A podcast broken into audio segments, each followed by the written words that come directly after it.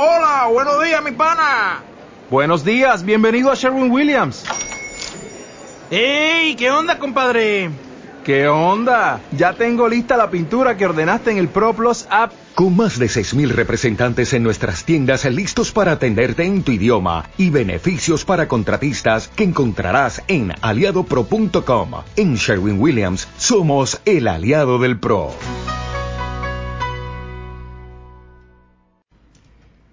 Quiero comenzar este trabajo a partir del Evangelio de Juan, en el capítulo 14 y desde el verso 26. Allí dice, mas el consolador, el Espíritu Santo, a quien el Padre enviará en mi nombre, Él os enseñará todas las cosas y os recordará todo lo que yo os he dicho. Yo creo que al descuidar o al negar la, la deidad, la divinidad de Cristo, los que se llamaban a sí mismos cristianos liberales cometieron un trágico error, porque no les dejaron o no le dejaron más nada a ese Cristo imperfecto que el hecho de que haya tenido una muerte que en todo caso fue un mero martirio y una resurrección que casi casi se transformó en un mito. Entonces, los que siguen a un Salvador meramente humano no están siguiendo a un Salvador, están siguiendo un ideal que no es lo mismo. Porque un ideal, un ideal, no puede hacer otra cosa que burlarse o tomar en broma lo que sean nuestras debilidades y hasta nuestros pecados. De hecho, si el, Hijo de María no fue el Hijo de Dios en un sentido en que no lo es ningún otro hombre, entonces no puede haber ninguna otra esperanza, ninguna otra esperanza para la raza humana. Si aquel que se llamó a sí mismo la luz del mundo era solamente una lámpara vacilante, entonces, claro, la oscuridad que rodea la Tierra va a ser permanente. Y pretendidos, eh, pomposos y hasta vanidosos líderes cristianos se encogen de hombros como demostrando que están fuera del asunto. Pero su responsabilidad para con las almas de sus seguidores no puede ser echada a un lado con un simple encogimiento de hombros. Dios les traerá a cuenta a esta gente por el daño hecho a personas simples, aunque de paso te digo que cómodas, que confiaron en ellos como guías espirituales. Hay cierta comodidad en el pueblo de Dios, ¿eh? eso es más que evidente, y a veces también producto o causa de problemas, el exceso de comodidad, pretender que otro siempre haga las cosas en nuestro lugar. Ahora, por culpable que sea la acción de ese liberal, de ese liberal, de negar la deidad de Cristo, los que nos preciamos de nuestra forma de adorarlo, que es distinta, no tenemos que dejar que nuestra indignación nos ciegue a nuestras propias faltas. Claro, no se trata de un momento oportuno para autofelicitarnos, porque también nosotros, en años recientes, hemos cometido un costoso error en este camino, y es un error que de alguna manera tiene un estrecho paralelo con el error del, del, pensamiento liberal. Nuestro error, yo no sé si no tendríamos que ser más francos y decir, lo llamarlo pecado, ¿no? directamente, ha sido descuidar la doctrina del Espíritu Santo hasta el punto de que virtualmente en algunos lugares le negamos su posición, su puesto, en el marco de la deidad. Claro, esta negación no ha tenido lugar mediante una declaración doctrinal expresa, porque nos hemos aferrado de una manera suficientemente fuerte a la, a la posición bíblica en todo lo que concierne a nuestras declaraciones formales. Nuestra forma de fe formal es sana, es muy sana. Nuestro fracaso está en lo que se ha denominado como credo, credo juncianal. Credo junciana. No se trata de una distinción carente de importancia. ¿eh?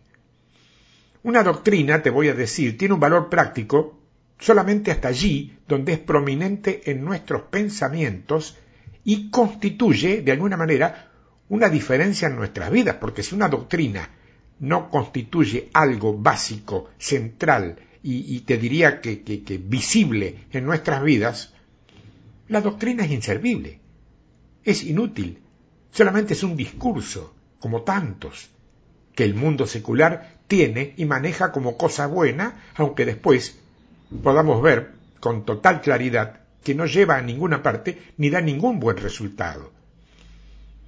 Ahora, por medio de esta prueba, la doctrina del Espíritu Santo, que el cristianismo evangélico, por llamarlo de alguna manera, sostiene en la actualidad, te diría que no tiene casi ningún valor práctico. Me arriesgo a decir esto, porque probablemente por ahí en algún lugar de los que me están escuchando sí lo ha tenido. Estoy hablando en lo global, estoy hablando en lo masivo. No puedo referirme a hechos puntuales que a lo mejor tienen origen en un lugar que me pueden demostrar, pero perfectamente, y voy a tener que dar junto con ellos o con ustedes, gloria a Dios por eso. Pero en lo global, creo que es como te digo. En la mayor parte de las iglesias cristianas que he conocido, las que yo he conocido, el Espíritu Santo era, ¿qué te digo?, casi totalmente pasado por alto. Sea que esté presente o ausente, eso no hace ninguna diferencia real para nadie. Se hacía una breve referencia a él en lo que se llamaba la doxología y en la bendición. En nombre del Padre, del Hijo y del Espíritu Santo. Bueno, lo hemos escuchado muchas veces. Pero aparte de esto, a mucha gente de la que yo he visto dentro de esas iglesias, le daba lo mismo si no existía el Espíritu Santo. Así, parece una blasfemia lo que digo, pero es así. Lo ignoramos, te voy a decir, hasta tal punto que es solamente por, a ver, por cortesía que podemos aceptar ser llamados eh, trinitarios. Ahí está la doctrina de la Trinidad, que está incluida en la eterna discusión sobre el término, sobre si el término está en la Biblia o no, no está. El término Trinidad no está en la Biblia. Pero la Trinidad existe.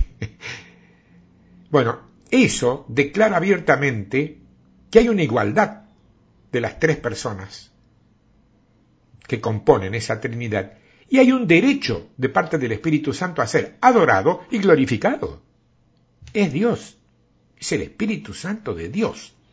No es una cosa, no es una palomita. Que te, que te diga que se apareció como paloma, no es lo mismo de decir que es una paloma. Igual que el texto que dice que el diablo anda como león rugiente, no es un león rugiente, anda como león rugiente. Leamos bien. A veces leer bien la palabra te hace tomar conciencia de un montón de cosas que no has aprendido por haber leído rápido o demasiado apurado. Bueno, ahora claro, todo lo que sea menos que esto es algo menos que tener conciencia de esa Trinidad. Nuestro descuido de la doctrina de la bendita tercera persona ha tenido, y tiene todavía, ¿eh? serias consecuencias. Porque tengo que decir que la doctrina es dinamita. La doctrina es dinamita. Tiene que tener, a ver, un énfasis lo suficientemente acusado para ser detonada antes que su poder sea liberado. Porque si no es así, puede yacer ahí dormida y olvidada en un rincón de nuestras mentes, la doctrina, ¿eh? durante toda nuestra vida sin tener efecto alguno. La doctrina del Espíritu Santo es dinamita pólvora enterrada. Su poder espera ser descubierto y empleado de una vez por todas en la iglesia o por la iglesia. El poder del Espíritu Santo no será dado a ningún asentimiento tibio a la verdad neumatológica. Son términos que suenan medio raros, pero neumatológica estamos hablando de neuma, estamos hablando de espíritu. O sea, todo lo que sea tibieza alrededor del Espíritu Santo no puede recibir nada que venga del cielo. El cielo no acepta los tibios. Y hay mucho tibio, ¿eh? Vos lo has visto, yo también. No lo estoy inventando, no, no estoy agrediendo a nadie, no, estoy tratando de, de, de, de, transformar fríos en calientes, sin pasar por tibios. El Espíritu Santo no se ocupa en sí, que se lo apunta en los distintos credos al final de, de sus vetustos himnarios, ¿no? No, no, no alcanza con que el Espíritu Santo figure en un himno que se canta eh, una vez por semana. Lo que espera es nuestro énfasis, nuestra pasión. Cuando entre el Espíritu Santo en la meditación normal de los maestros, entonces va a entrar en la expectativa de los oyentes. Es mi deber, como administrador del ministerio magisterial, poner en tu corazón y en tu espíritu la necesidad de buscar al Espíritu Santo.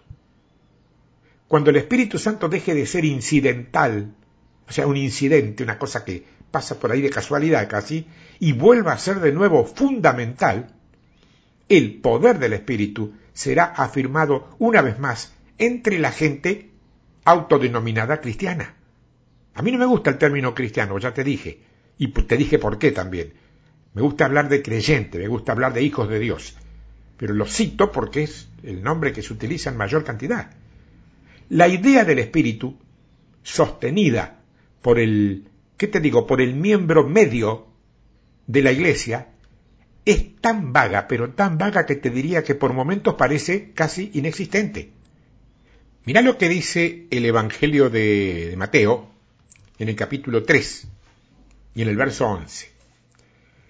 Yo, dice Juan el Bautista, a la verdad os bautizo en agua para arrepentimiento. Pero el que viene tras mí, ese era Jesús, cuyo calzado yo no soy digno de llevar, es más poderoso que yo. Él os bautizará en Espíritu Santo y fuego. Pues sabes que yo no puedo terminar de entender todavía cómo es que si esto que ha sido escrito ha sido aceptado y ha sido creído por todos, todavía sigue siendo discutido, y te diría que en algunos lugares hasta con cierta ferocidad, por miembros de grupos divididos precisamente por este punto. Creer o no creer en la existencia real o no, fantasiosa o real, de esta clase de bautismo que fue preanunciado por el mismo Juan el Bautista y luego confirmado por el propio Jesús. Yo no entiendo que haya una discusión sobre esto. Y ojo, fui parte, fui parte durante mucho tiempo de esa discusión porque estaba de uno de los dos lados. Era un poco, estaba, estaba polarizado el tema entre lo que era la iglesia conservadora y la iglesia eh, más amplia o progresista. Digamos, concretamente era el pentecostalismo con lo que no era pentecostal con el área más conservadora. Yo estuve ahí militando durante un tiempo en uno de los dos sectores, aunque en lo personal, en lo íntimo, gracias a Dios, nunca tuve dudas de que el Espíritu Santo era algo importante para la vida de una persona, para la vida de un creyente. Pero había gente con la cual yo compartía que sí tenía dudas, y era sincera, y era fiel, y era buena gente pero doctrinariamente estaba plantado en su cerebro una idea que no tenía de alguna manera una demostración bíblica muy concreta.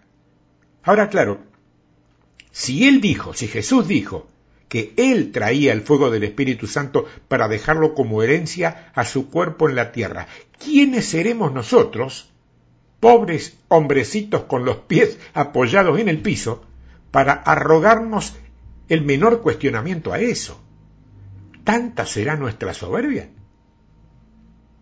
El caso es que cuando la gran mayoría piensa en el Espíritu Santo, en absoluto propende a pensar en una sustancia eh, nebulosa como si fuera un hálito invisible que se dice que está presente en las iglesias y que se encuentra eh, sobre las personas buenas en la hora de su muerte. Hemos visto bastante esto también, ¿no?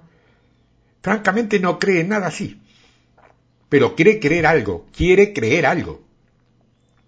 Y como no se siente capacitado para la tarea de examinar toda la verdad a la luz de la escritura, contemporiza manteniendo la creencia en el espíritu lo más lejos posible del centro de su vida, no dejando que conduzca a ninguna diferencia en nada que le afecte en la práctica. Bueno, esto, esto que te estoy diciendo, describe a un número sorprendentemente grande de personas serias que están sinceramente tratando de ser creyentes. No tanto cristianas, te repito, porque ese, calificativo nació casi como una burla para los seguidores de Jesús.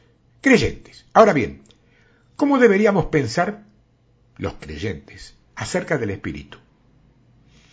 Cuando digo esto, estoy a punto de meterme a favor o en contra o en el medio de la doctrina de muchos de ustedes porque ustedes han recibido una doctrina. Donde quiera que hayan militado, han recibido una doctrina. Y eso queda. Y es muy fuerte y es muy difícil de mover. Ni siquiera con la palabra podemos mover eso. ¿eh? Ahora bien, una respuesta plena para esto que pregunté podría ocupar, que te digo, una docena de volúmenes de libros, ¿no? Como mucho, solamente podríamos señalar a la unción llena de gracia de lo alto, eso sería. Y esperar que tu mismo deseo te provea el necesario estímulo que te apremia a conocer a la bienaventurada tercera persona por vos mismo. Si yo leo correctamente el registro de la experiencia a través de los años, los que más gozaron del poder del Espíritu son los que menos tuvieron que decir acerca de él por vía de un intento de definición. Porque mira, los los santos de la Biblia, que anduvieron en el Espíritu, nunca trataron de explicarlo. ¿eh? En los tiempos post-bíblicos, muchos de los que fueron llenados e inundados por el Espíritu se vieron impedidos por las limitaciones de sus dotes literarias de decirnos mucho de lo que tenían para decir acerca de él. No tenían dotes para el análisis del yo, sino que vivían desde el interior de una acrítica sencillez. Para ellos el espíritu era uno, y uno que tenía que ser amado y con quien tenían que tener comunión como si fuera el mismo Señor. Se hubieran visto totalmente perdidos en una discusión rarísima acerca de la naturaleza del Espíritu Santo, pero no tenían problemas en acercarse al poder del Espíritu para la santidad y la sanidad de vida y para un servicio fructífero. Y así es como debería ser. La experiencia personal debe ser siempre lo primero en la vida real. Lo más importante es que experimentemos la realidad por el método más corto y directo. ¿Por qué? Porque es el único testimonio que nadie te va a discutir. Si vos orás por un muerto y el muerto resucita, que te vengan con todos los libros habido y por haber a discutirte que la resurrección sí, que te traigan todos los saduceos, eh, a discutirte que la resurrección no. Si oraste y un muerto se levantó, anda a cantarle a otro lado. Se levantó el muerto, listo. ¿Quién te quita eso? La experiencia no es doctrina, es poder de Dios manifestado, y eso no se discute. Ojo, no se discute si es poder de Dios, Primero vamos a discernir eso. Poder sobrenatural, sabemos que hay otros, de menor calidad, sujetos al poderío de Dios, pero están allí y son visibles. Los brujos lo, lo, sostienen, lo ejecutan, y también los magos, los adivinos. Esa gente no. Algunos son cuenteros, son charlatanes, estoy de acuerdo, pero no todos, ¿eh? Algunos te dejan con los ojitos cruzados algunas cositas que hacen. Pero eso es porque no sabemos discernir, creemos que todo lo sobrenatural viene de Dios, no es así. Lo sobrenatural que viene de Dios es para bendición. Cuando lo sobrenatural te produce miedo o alguna otra cosita, no viene de Dios, es simple. Ahora bien, para toda esta gente, el Espíritu Santo es alguien que tiene que ser amado. Mira que un niño, por ejemplo, puede comer un alimento nutritivo sin saber nada acerca de, de, química ni de dietética. Come y listo. Un muchacho que trabaja en el campo puede conocer los deleites del puro amor y no haber oído nunca hablar de Sigmund Freud o de Hellis.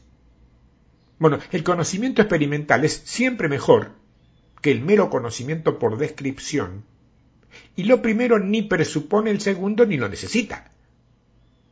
En esto nuestro, más que en cualquier otro campo de la experiencia humana, se debe establecer siempre, ¿qué te digo?, una una distinción entre conocer acerca de y conocer.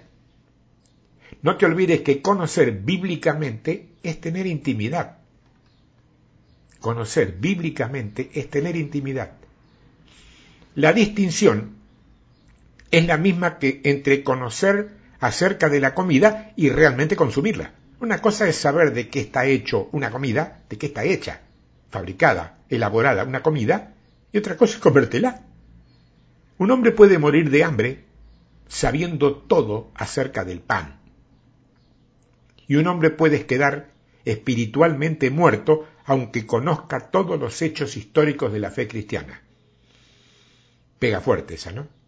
Pero es real, vos y yo lo hemos visto. Esta es la vida eterna, que te conozcan a ti, el único Dios verdadero, y a Jesucristo a quien has enviado. Eso dice la palabra. Solo tenemos que introducir un pequeño cambio en este verso para poder ver lo inmensa que es la diferencia respecto a conocer acerca de y conocer. Esta es la vida eterna, que conozcan acerca de ti, el único Dios verdadero, y a Jesucristo a quien has enviado. Y este pequeño cambio que estamos viendo aquí es causa de la gran diferencia entre la vida y la muerte, porque alcanza a la misma raíz del verso y cambia su teología de una manera radical y vital, te diría. ¿eh? A pesar de todo esto, yo no quiero subestimar la importancia del mero conocer acerca de, porque su valor reside en su capacidad de despertar en nosotros el deseo de conocer experimentalmente, de conocer de verdad, Así, el conocimiento por descripción, o porque te lo cuentan, puede conducir al conocimiento experimental, o sea, el que vos vivís. Puede conducir, digo, ¿eh? no necesariamente. Es potencial. Ah, no voy a osar a llegar a ninguna conclusión eh, contundente porque estamos hablando de las cosas de Dios. Y las cosas de Dios tienen variantes de todos los colores sin apartarnos de la palabra. Así que yo no voy a llegar a la conclusión de que por el hecho de aprender acerca del Espíritu por esta misma razón lo conocemos, ¿eh? No, no, no. Conocerlo al Espíritu Santo viene solamente, ¿cómo te lo digo? Bueno, solamente de un encuentro personal con el mismo Espíritu Santo. ¿Cómo vamos a pensar acerca del Espíritu? Se puede aprender mucho del Espíritu Santo por medio de la misma palabra Espíritu porque espíritu denota existencia en un nivel superior y más allá de la materia. Significa vida, pero subsistiendo de otro modo. El espíritu es una sustancia que no tiene peso, que no tiene dimensión, que no tiene tamaño, que no tiene extensión en el espacio. Bueno, estas cualidades pertenecen todas a la materia. Y nosotros tenemos la tendencia de querer hacer entrar en la materia a todo. El espíritu no entra en la materia. Es, inhumano el esfuerzo que hacemos para eso. No puede tener aplicación al espíritu eso. Pero el espíritu, justamente, es un verdadero ser y es objetivamente real. Si es difícil de visualizar, pásalo por alto, porque en el mejor de los casos es un pobre intento de la mente para poder aprender aquello que está más allá de la capacidad de la mente. Es decir, cuando algo se le escapa a la capacidad de tu mente para razonar, tenés dos caminos o dos opciones. Negás, decir, no, eso no es no pasa. No, no es así, no es así, no es así. Te empacás en que no porque no lo entendés.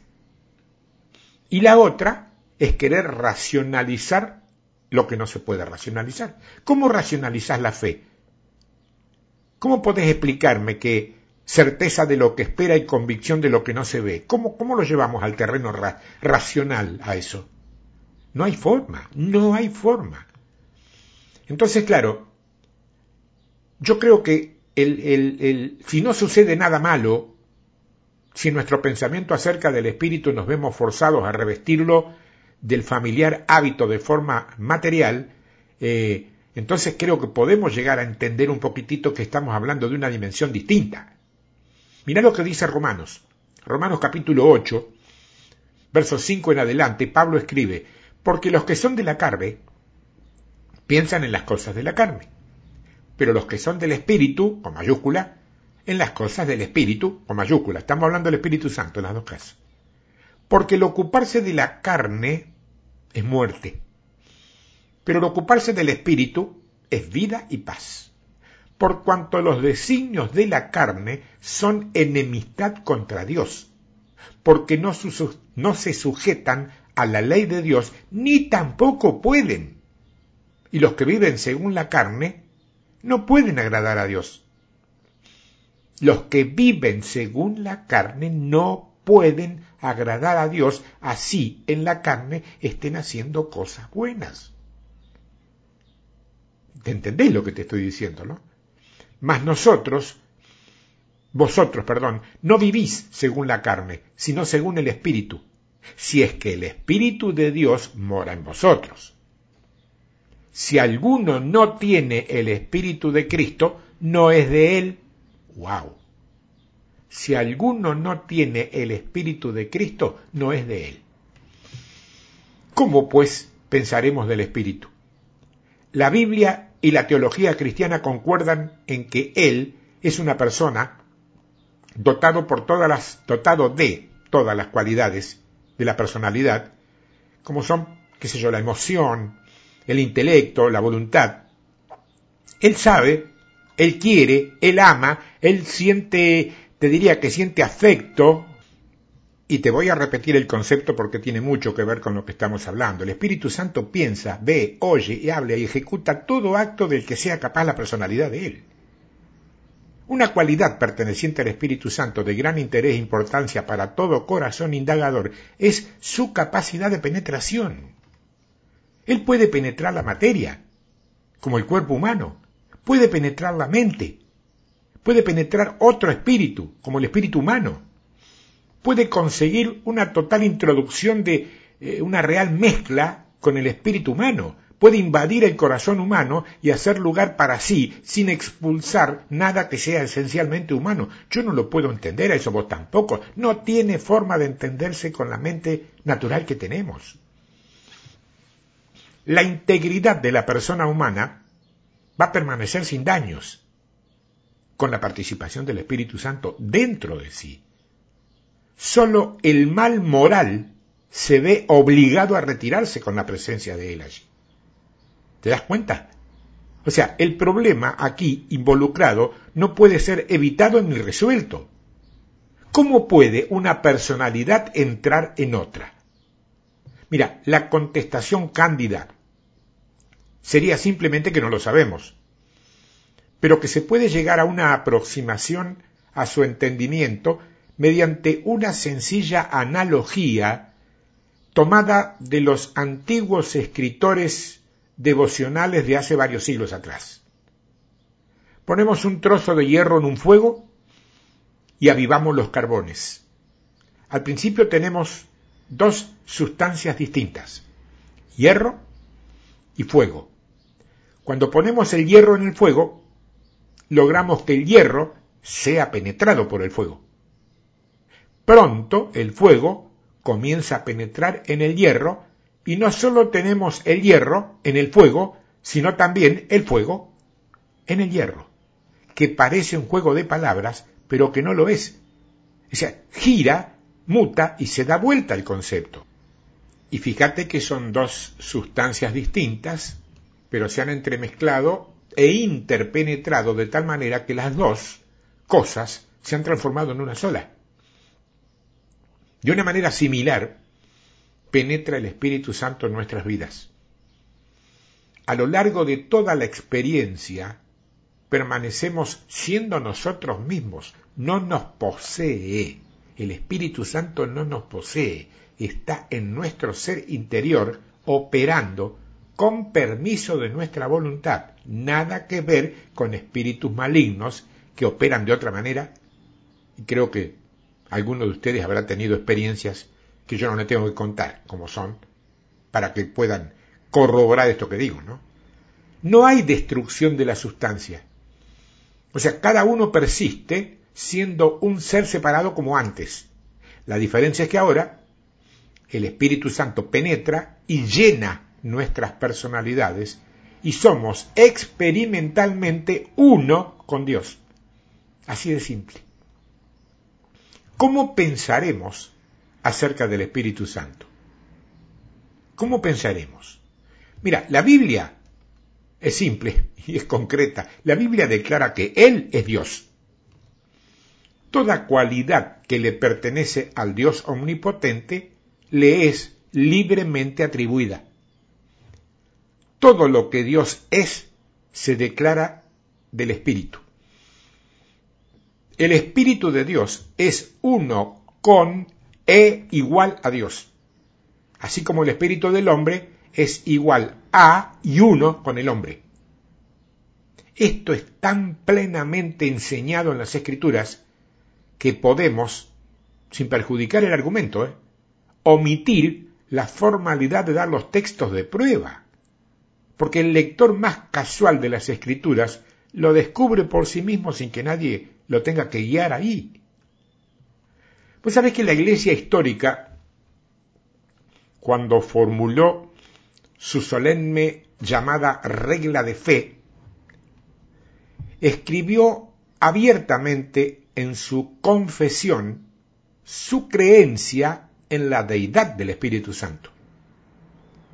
Fíjate que el credo de los apóstoles da testimonio de la fe en el Padre y en el Hijo y en el Espíritu Santo, y no establece diferencia entre los tres.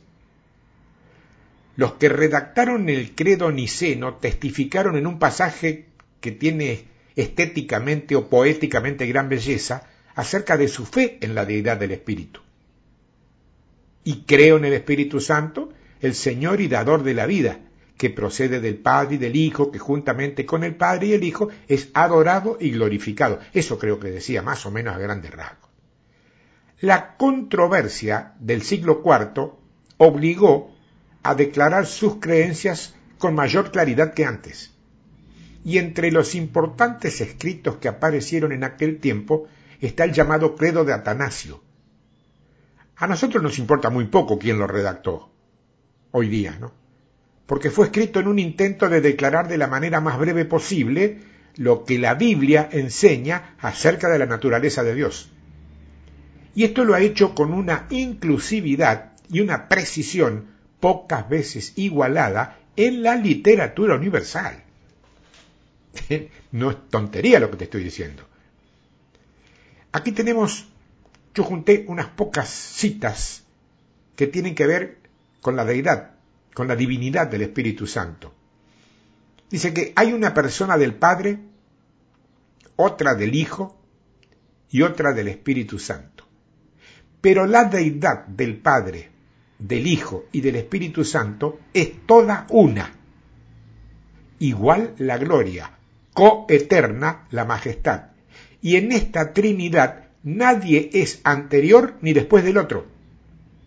Nadie es mayor ni menor que otro, sino que todas las tres personas son coeternas juntamente y coiguales.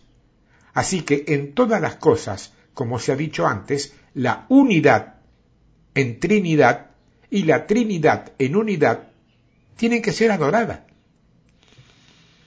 Yo he escuchado lugares donde dicen, no, no, no, hay que adorar a Dios, toda la otra adoración, si hay que tener cuidado, no se puede adorar al Espíritu Santo, lo he escuchado yo. Es, es Dios, es la persona de Dios.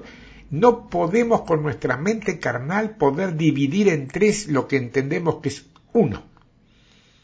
Es lo mismo que darle la categoría masculina. Claro, decimos Dios Padre y Dios es varón. Los espíritus no tienen sexo, no tienen género. Es espíritu Dios. Le llamamos Padre porque es una cuestión de paternidad espiritual. No estamos hablando de, de, de engendrado carnal. Es muy complicado entender a partir de una mente que razona con la cultura griega lo que es revelación de la cultura hebrea en todo caso. No tiene nada que ver, pero nada que ver.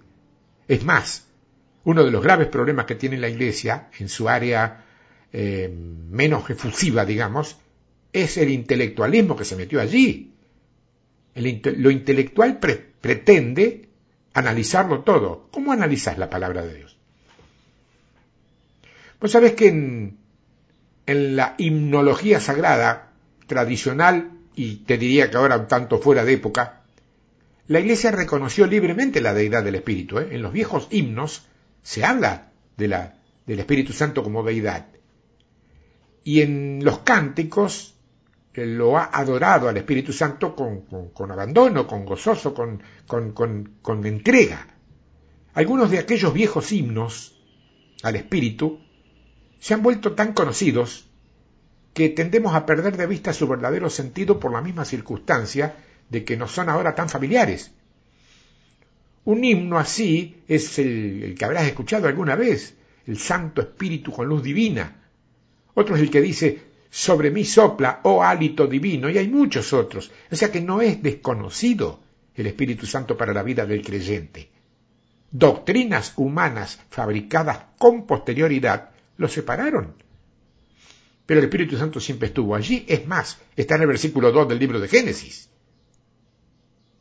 En el principio, el Espíritu estaba ahí, el Espíritu Santo ese, el Espíritu de Dios. Han sido cantados estos himnos tan frecuentemente por personas que no tienen conocimiento por experiencia de su contenido. Es decir, están hablando de algo que dicen que existe pero que no conocen. Eso para la mayoría de nosotros, de alguna manera, así pierde su significado casi del todo. ¿eh? Porque en las obras poéticas de Frederick Faber se ha encontrado un cántico al Espíritu Santo que se considera entre los mejores jamás escritos, pero para el que nunca, que yo sepa al menos, se ha compuesto música. O si se le ha hecho, nunca ha sido cantado en ningún lugar donde se haya, se haya podido eh, conocer con mayor eh, difusión. A lo mejor se cantó en un lugar chiquito, donde no hubo repercusión, pero en lugares grandes donde pudo haberlo, no. Ahora, eso puede deberse a que incorpora una experiencia personal del Espíritu Santo tan profunda, tan íntima, tan al rojo vivo, que no se corresponde con nada en los corazones de los adoradores del evangelismo de nuestro tiempo actual? ¿Será eso? Yo te cito tres estrofas que logré conocer de esos himnos. Fíjate. De amor la fuente, verdadero Dios, tú, quien a través de eternos Dios del Padre y del Hijo, has procedido en tu increado ser. Te temo, amor sin comienzo, Dios verdadero, de la gracia fuente solo, y ahora tu trono bendito mi pecaminoso, mi pecaminoso yo, humillo. Oh luz, oh amor, oh tú el mismo Dios, no oso mis ojos más fijar en tus atributos maravillosos y sus misteriosos consejos. Fíjate que estas líneas que te leí tienen todo aquello que constituye, sin ser yo demasiado conocedor del tema de himnos, ¿no?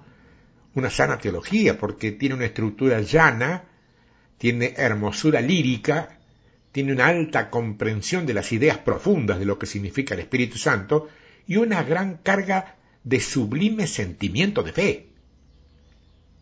Y sin embargo, sufren total descuido, ignorancia, olvido y lo peor, a la luz de la innovación de, una muy buena música de, de adoración y de alabanza que, que ha surgido en estos últimos tiempos, acompañada de otras que es más comercial, hay que decirlo también, pero han quedado en descrédito, como si se hubieran convertido los, los viejos himnos en algo malo.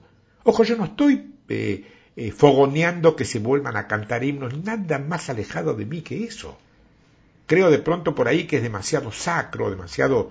Eh, me gusta la alegría dentro de, las congregaciones cristianas, pero convengamos en que hay letras, hay, hay, hay la hechura, digamos, la, la composición, la inspiración que reciben los autores de esos himnos, en más de un caso era por revelación. Yo no creo en determinada música cristiana, yo creo en cristianos haciendo música. Es decir, si yo soy creyente, pero en Jesucristo fiel, fiel, honesto, sincero, y dentro de todo lo que pueda en santidad, lo que yo componga musicalmente va a ser cristiano, va a ser creyente seguro. Ahora, si una persona que no tiene nada que ver con, con el cielo se pone a cantar un tema con música o con letra cristiana, eso no lo hace cristiano. Y nosotros hemos, creo, aceptado a favor del, del modernismo un montón de cosas que pasan por ahí. ¿eh? Ahora entonces, claro, se lo desprecia a todo esto porque es viejo. Y hay una tendencia en el progreso que acompaña toda, toda modificación favorable. ¿eh? Yo estoy a favor de la tecnología, a mí me gusta hasta donde puedo utilizo todos los medios nuevos que se han incorporado hasta donde me da el cuero, porque por ahí, por cultura, no, no, no, hay cosas que no conozco y las tengo que, que consultar a, gente más, más despierta que ha, que ha, podido estudiar sobre eso. Pero a mí no, yo no, rechazo nada de lo nuevo y los que me conocen saben que es así. Pero yo no estoy de acuerdo con que todo lo viejo sea malo, ¿eh? Solamente porque es viejo. ¿No es un contrasentido con nuestra propia fe decir eso? Digo, ¿eh? ¿hay una fe nueva? ¿Hay una forma de fe nueva? Es decir, ¿hay una manera, hay una manera de tener fe que no tenga nada que ver con Hebreos 11.1? Dígamela, yo no la conozco. Certeza de lo que espero, convicción de lo que no veo, no puedo salir de ahí. Eso es fe.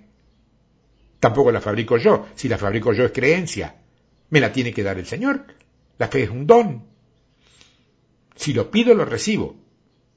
Guarda, en el paquete que viene no lo sé, pero viene. Mira lo que dice la carta a los Gálatas, en el capítulo 5, en las obras de la carne famosas, ¿no? Verso 19 en adelante. Gálatas 5, 19.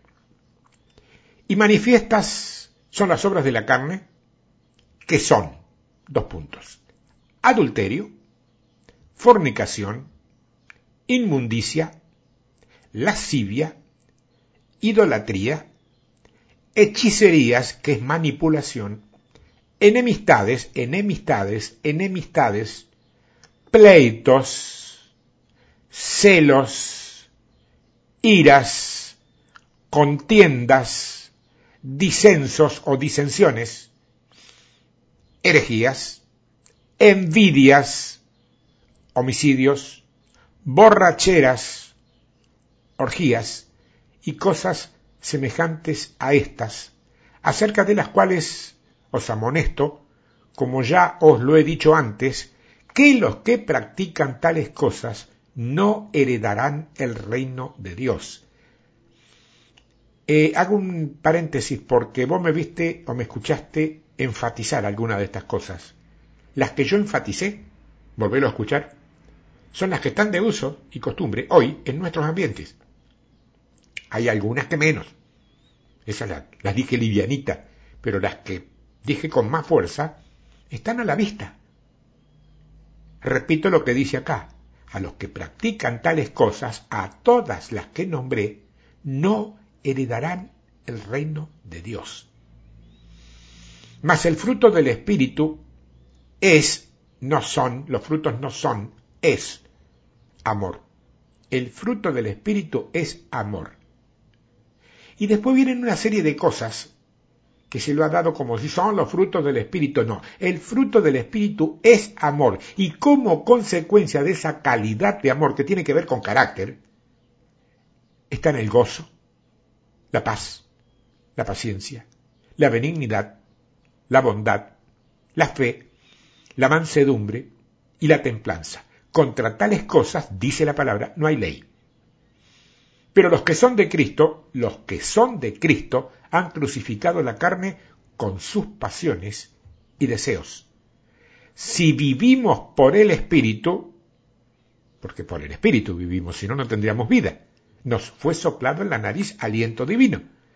Andemos también por el Espíritu. Es normal andar en el Espíritu, no es una fantasía. Somos un espíritu al cual se nos dio un cuerpo. Tenemos que andar en el Espíritu. Es la forma natural de andar del hombre en el espíritu, no en la carne.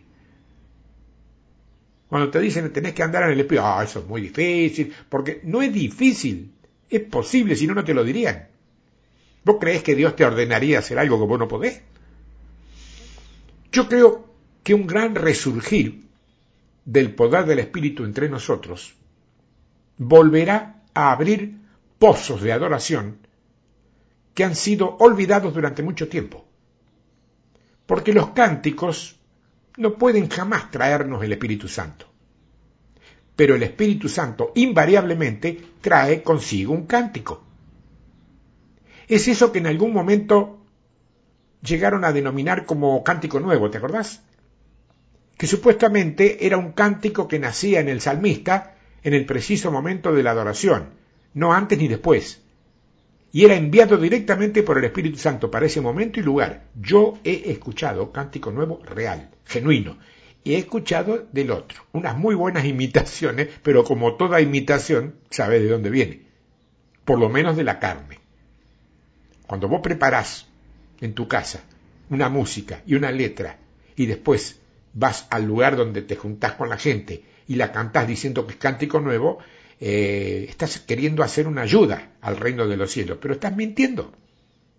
Lamentablemente es así. El cántico nuevo era de momento y lugar, allí, por revelación espontánea, en ese lugar. La embarraron. La embarraron cuando lo grabaron en sus discos para la venta, porque al estar grabados en un disco deja de ser cántico nuevo. Allí dejó de ser nuevo y pasó a ser más mercadería en la iglesia. Lo que tenemos en la doctrina del Espíritu Santo es la deidad presente entre nosotros. Él no es solamente el mensajero de Dios, Él es Dios.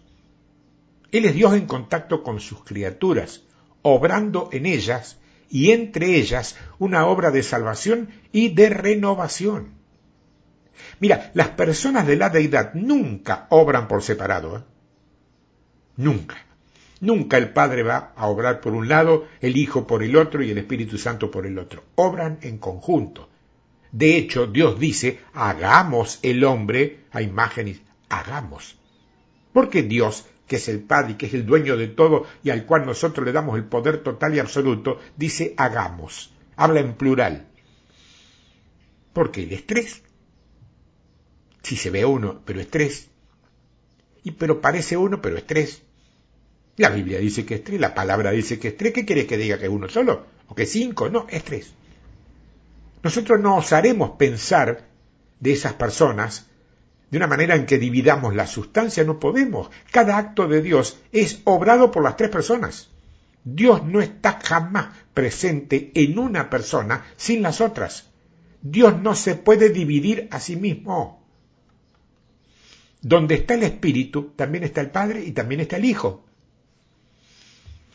Si no lo hubiera escrito por ahí, que vos lo leíste, todos lo hemos leído, iremos a Él y haremos morada en Él. ¿Haremos? ¿Por qué plural? Porque son los tres. Para el cumplimiento de alguna obra específica, una persona de las tres puede por un tiempo destacarse más que las otras, eso sí, pero nunca está sola. ¿eh? Dios está siempre totalmente presente cuando está presente en absoluto. La respuesta apropiada a la pregunta reverente de ¿cómo es Dios? Nunca te preguntaron eso. ¿Cómo es Dios? ¡Wow! ¿Qué contestamos? Bueno, la respuesta será siempre es como Cristo. Como Cristo, sí, porque Cristo es Dios. Y el hombre que anduvo entre los hombres en Palestina era Dios actuando como él mismo en la situación familiar en que su encarnación lo situó. Entonces te preguntan después, Moreno Macanudo, cómo es el espíritu? Respuesta, es como Cristo. Otra vez, otra vez, porque el espíritu es la esencia del Padre y del Hijo. Como ellos son, así es Él. Tal como sintamos con respecto a Cristo y con respecto a nuestro Padre que está en el cielo, así debiéramos sentirnos para con el Espíritu del Padre y del Hijo. El Espíritu Santo es el Espíritu de vida, de luz y de amor. En su naturaleza increada, Él es un mar infinito de fuego, fluyendo, siempre activo, siempre ejecutando, siempre en movimiento, y en su moverse acciona los eternos propósitos de Dios. Ese es el Espíritu. Para con la naturaleza, el Espíritu ejecuta una obra determinada.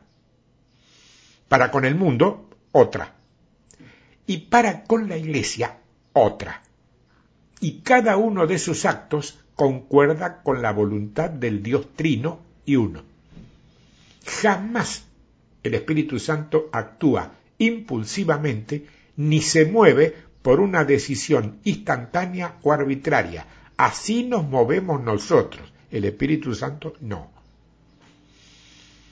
por cuanto Él es el Espíritu del Padre, siente para con su pueblo exactamente lo que siente el Padre.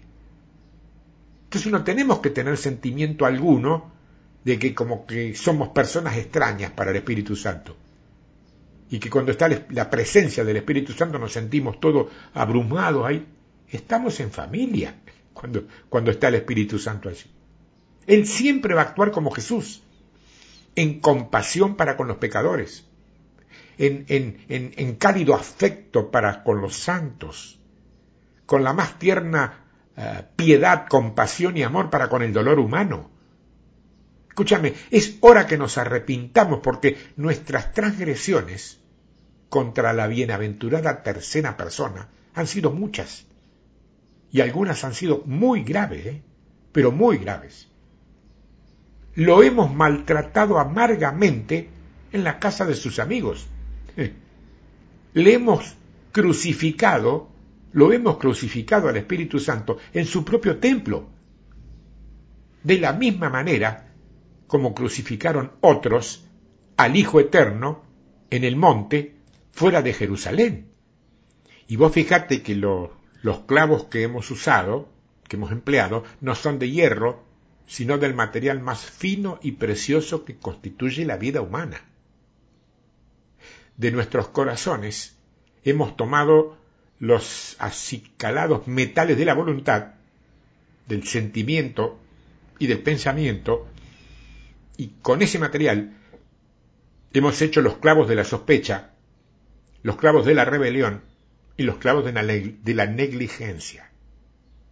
Con pensamientos indignos acerca de Él y actitudes inamistosas contra Él, lo hemos contristado y lo hemos apagado día tras día sin fin, y después hemos tenido la pretensión y la soberbia de pararnos delante de Dios y decir, ¿qué pasa, Señor, que no haces nada por mí? Ah, sí, mira.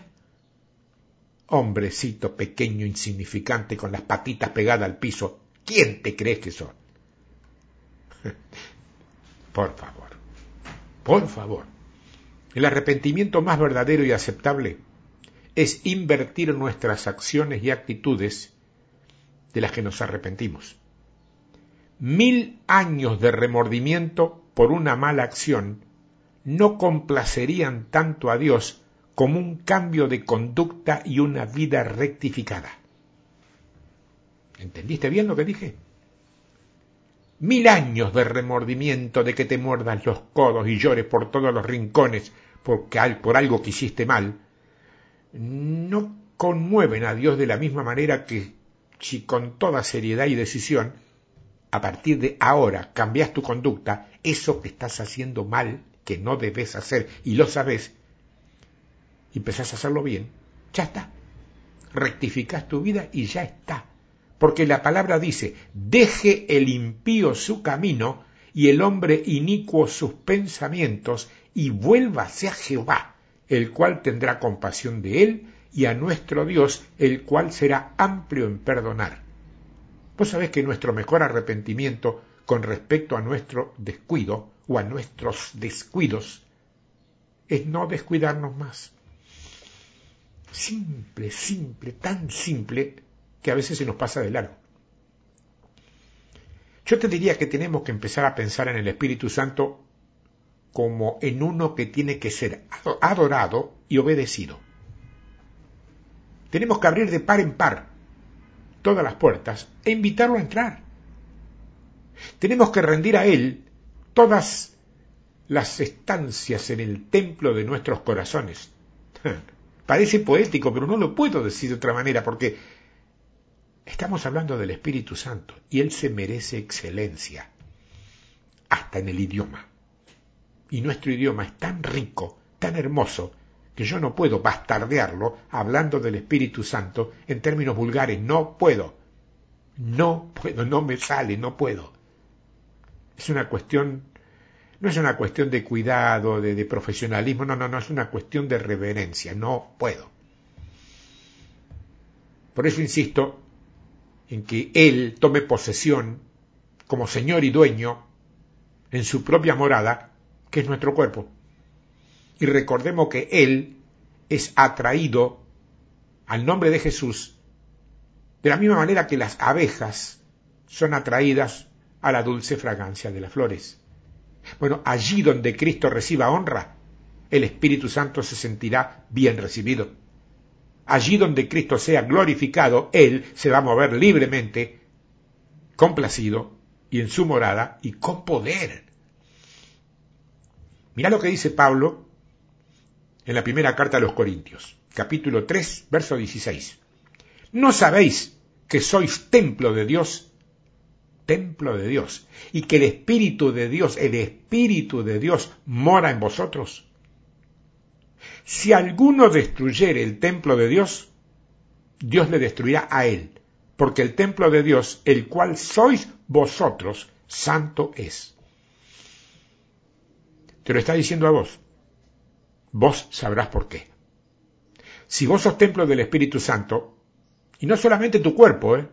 Sino todo o toda vos, completa o completo. Presta atención a lo que dice el final. ¿de qué modo podrías destruir ese templo sagrado y precioso? Al cuerpo creo que ya lo sabés. Alcohol, drogas, comida sin control, de mala calidad, promiscuidades sexuales, trasnoche permanente. ¿Y el alma? ¿Cómo destruís el alma? Con manipulaciones, con engaños, con rechazos, con humillaciones, con burlas, con calumnias, con injurias. Me pregunto, ¿estarás recibiendo algo de eso en este tiempo de alguien que dice ser cristiano? Perdón, ¿estarás dándole a alguien algo de esto mientras me aseguras que sos creyente? Examínate. Para eso es esto. ¿eh? para el examen, no es para juicio, no es para sentencia y mucho menos para ejecución al amanecer. Es para que cambies.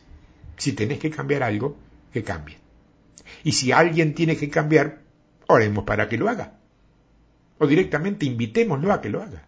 Porque todo eso que te dije atenta contra ese cuerpo que es en suma el epicentro de un cuerpo mayor. Porque nuestro cuerpo, bastardeado por este tipo de cosas, perjudica y deteriora lo que en definitiva es el cuerpo de Cristo en la tierra. Esto no es una doctrina. ¿eh? Y si es algo que está escrito, no proviene de un solo versículo. Mira, 1 Corintios capítulo 6, verso 19. ¿O ignoráis que vuestro cuerpo es templo del Espíritu Santo? Otra vez lo mismo. El cual está en vosotros, el cual tenéis de Dios y que no, no sois vuestros. Esto es importante. ¿eh? Vos, hermana, no sos tuya. Sos de Él. O sea, no podés hacer con tu cuerpo, con tu vida lo que se te antoje porque no sos tuya, sos de Él. Vos le entregaste tu vida a Él. Ahora, si no le entregaste tu vida a Él, bueno, no me escuches porque si estás en el mundo y no querés saber nada, ¿para qué? Vas a perder tiempo. Pero si me estás escuchando porque le entregaste tu vida a Jesucristo, le entregaste tu vida. Si le entregaste tu vida, ¿de quién es la vida tuya ahora? De Él. Entonces no podés decir yo soy dueña, no, no sos dueña de nada. No sos dueño de nada. No podés emborracharte a gusto porque total yo hago lo que quiero. No, no haces lo que quieres. Haces lo que te permite. Porque fuiste entregado. Te entregaste vos, voluntariamente. Ignoráis que no sois vuestros. Porque, dice el verso 20, porque habéis sido comprado por precio. Glorificad pues a Dios en vuestro cuerpo y en vuestro espíritu, los cuales son de Dios. El Espíritu Santo siempre está hablándonos. ¿eh? Solamente tenemos que abrir nuestros oídos espirituales para escucharlo. Alguien tuvo la iluminación, fíjate, de elaborar tres formas en las que podés mejorar tu capacidad para escuchar al Espíritu Santo. Yo las rescaté, a lo mejor no son las únicas, pero las rescaté porque no hay metodología humana en esto, ¿eh? pero creo fielmente que son válidas y muy buenas para compartir y por eso las traje y de alguna manera creo que estas tres cosas que vas a escuchar o que vas a tener ahora, que vas a conocer, justifican todo este trabajo. Porque la bendición está encerrada acá. Mira, primer término, primera condición, enfócate en la palabra.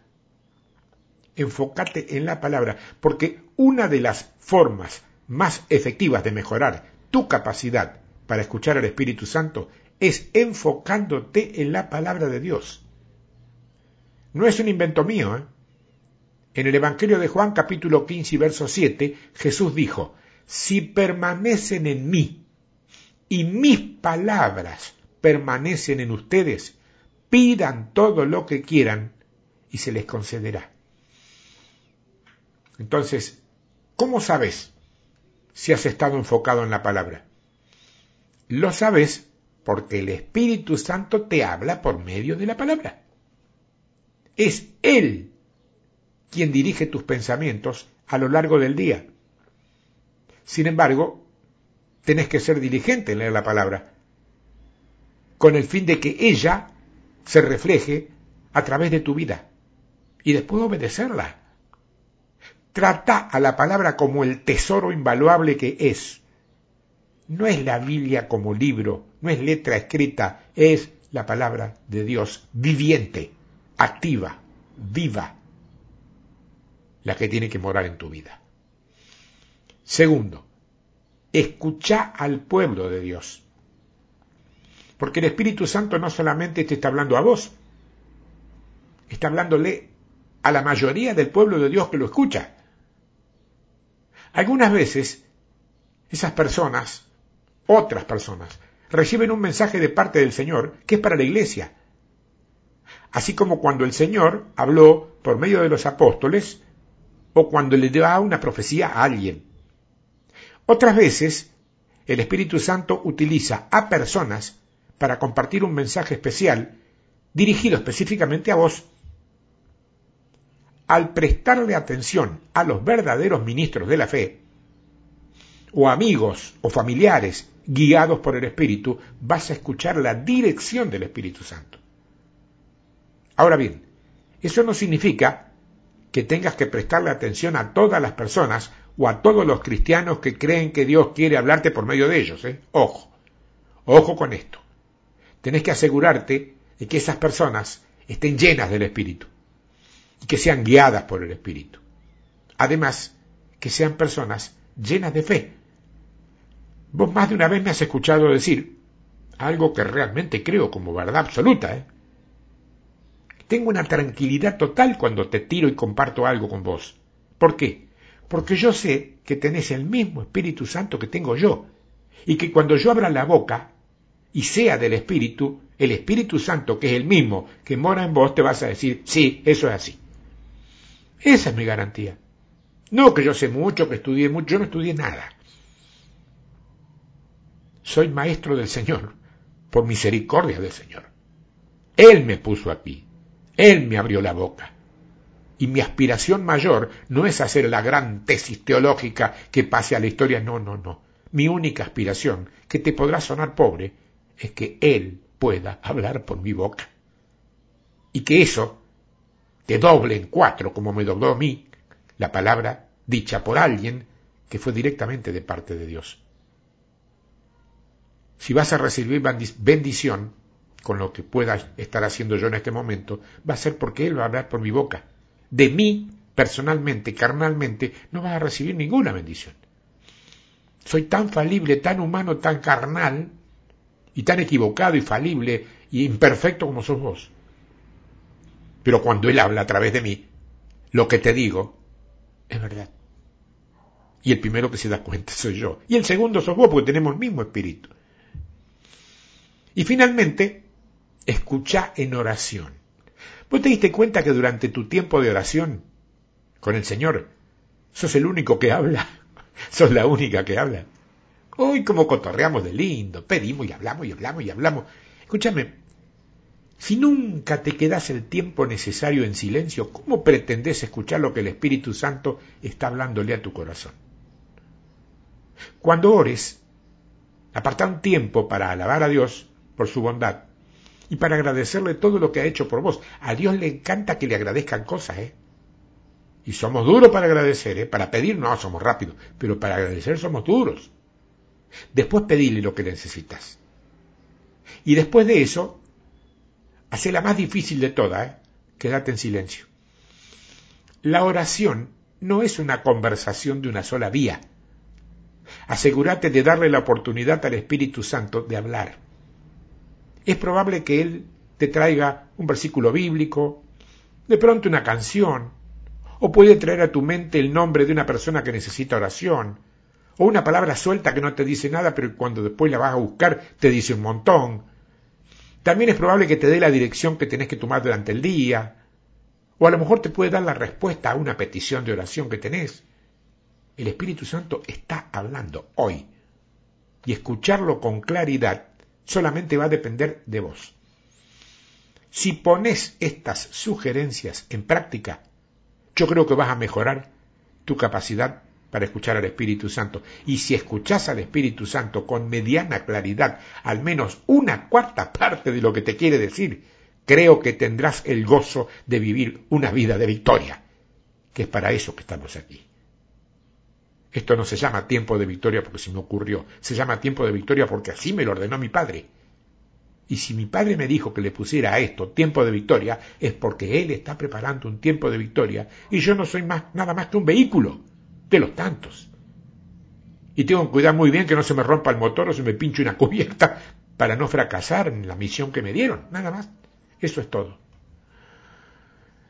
Hemos, yo no sé si el título está bien puesto, reivindicando al Espíritu Santo. Yo creo que es demasiado pretencioso ponerme en área de reivindicar al Espíritu Santo, pero lo, lo escribí así, lo hice así al título, porque creo que en algunos lugares, no en todos, pero en algunos lugares, está olvidado.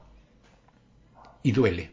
A mí me duele que olviden al Espíritu Santo, porque yo estoy acá, vivo y hablando con vos, gracias al Espíritu Santo. Entonces, me debo y le debo todo a Él. Tiempo de victoria arroba yahoo.com.ar Tiempo de victoria arroba gmail.com son mis correos. No sé, si te quedó algo para contar, para decirme, para preguntar, dale, pero me di todo, ¿eh? todo lo que tenía. Por ahí sonó poético, por ahí sonó iluminado, no sé cómo sonó. Lo que sí sé, que esto fue puesto en oración y salió como mi padre quería que saliera. Lo que bendiga o no bendiga, lo que recibas o no recibas, ya es tu decisión. Dios te bendiga, gracias, hasta la próxima semana, si Dios quiere.